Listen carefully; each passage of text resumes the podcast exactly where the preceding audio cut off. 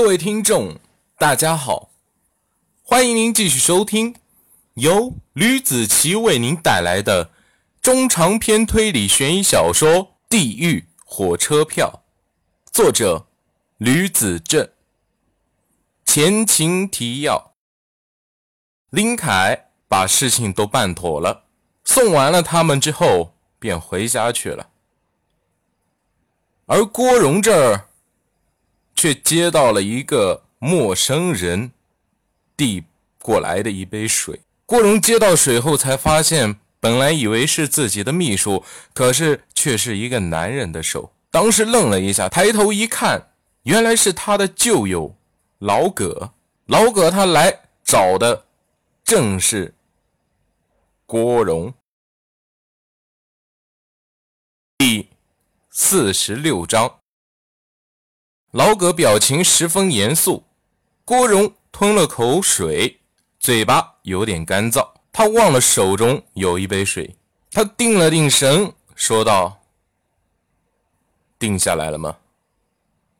我来就是为了这事的。”我们考虑了一下，恐怕不太妥。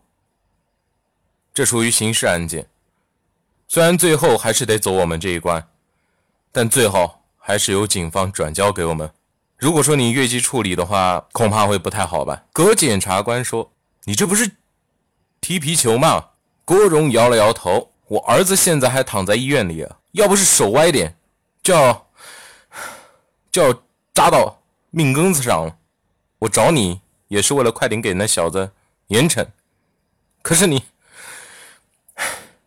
你却婆婆妈妈的，老葛，这有点不太像你的性格。郭荣，我可没心思和你在这里胡扯。我和你说，那小子的哥哥找我们了，他说如果不放人，就要找记者来。你知道这意味着什么吗？郭荣拍案而起，唾沫星子横飞，他起身。关上了办公室的门，意味着什么？郭荣眼珠子眯成了一条缝，意味着什么？你自己心里清楚。虽然咱们看起来像是朋友，但是没有钱在中间做桥梁，我们屁关系都没有。如果他哥找来记者，他们一定会爆出来的。这么一来，你在南京连个屁都不是。我们哥几个下马不说，上面派人来查这事，资金链条一抽出来。南京上上下下和你接触过的政客都得下马，到时候你想做生意门都没有。老葛是急了，让别人害怕，首先得自己害怕。不光是官场上面的老油条，还是一个老演员。说的郭荣一愣一愣的，你以为你卖的建筑材料是过得了审核的吗？那破砖块、破瓦块，盖出来的房子顶多只能住四十年。我知道，这些屁大点的事人多了，我也怕。我也收到过这种恐吓，不过谁怕谁啊？你们我都能买得通，还怕买不通那些杂兵吗？郭荣把事情想简单了，太理想化了。要是能做到就好了，做不到就是我说的结果。而且现在抓苍蝇老虎紧得很，不管怎么样。你可得想清楚了，老葛说道。嗯，郭荣点头，他想着。另外，看守所那边，你和他们说把人给放了吧。什么？那小子最多拘留几天，赔偿你们家就好了。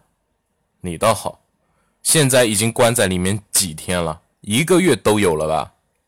麻利点。小子父母都愿意赔偿你儿子了，给你台阶下了，你直接要个价，买点吃的给你儿子补补也好。我来就是和你说这么多的，我还有会议要开。老郭，你自己想好了吧？老葛把烟头在郭荣面前的烟灰缸里掐灭，最迟这个周周六，如果不放人，他们家人就要把记者给找来了。你自己看着办吧。直到走出了办公室，葛检察官都觉得自己心跳无法平静。他从来都没有想过自己能演得这么好。葛检察官该做的已经做了，下面就要靠郭荣自己消化。与此同时，江涛给林凯回了个电话，说明了看守所那边的结果给了，让林凯明天去看看。林凯说了好几声谢谢后，去了银行转了账，说再多谢谢也没有一大笔钱来的实在。他通知了自己的姨，说能去看了。于是姨便陪同着媳妇儿一起去探监。探监结束，姨父搂住痛哭流涕的姨，百感交集。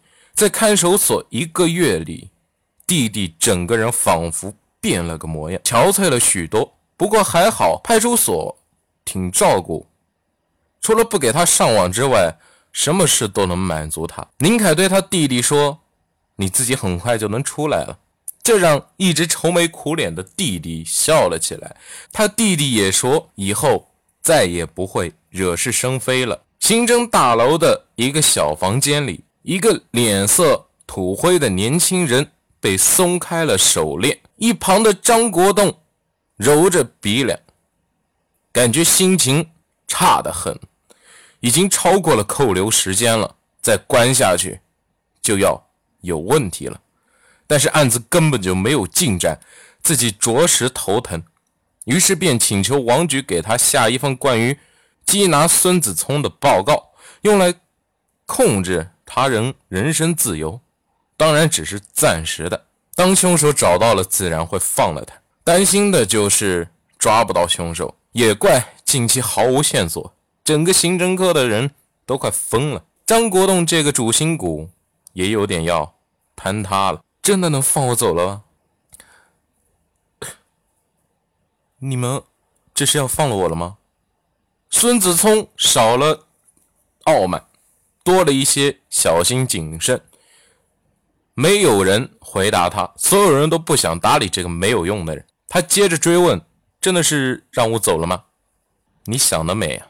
老严替张国栋回答了，拿出一张纸：“你被逮捕了，以妨碍公务的罪名，现在给你控制起来。我们给你松开手铐，是为了让你活动，知道吧？我给你们准备了单间。”里面只有电脑，可以让你上上局域网。咱们服务器里有很多电影呢，够你看一辈子的。在案件没有调查清楚前，那个房间就是你的家了。什么？求求你们了，放了我吧！我不会对外面泄密的，知道吧？再说我知道什么秘密啊？你告诉我，我记着点。求求你放了我吧！油嘴滑舌，张国栋没有搭理他。挥了挥手，孙子聪被带到了楼顶的一间四十见方的仓库中。老严吩咐自己，让他们一日三餐一定要把他给伺候好了。他来到张国栋办公室门口，刚要敲门，张国栋就叫他进来了。办的怎么样了呀？张国栋问。把他锁在仓库里了。哎，不过，唉，这么做也不是什么长久的办法。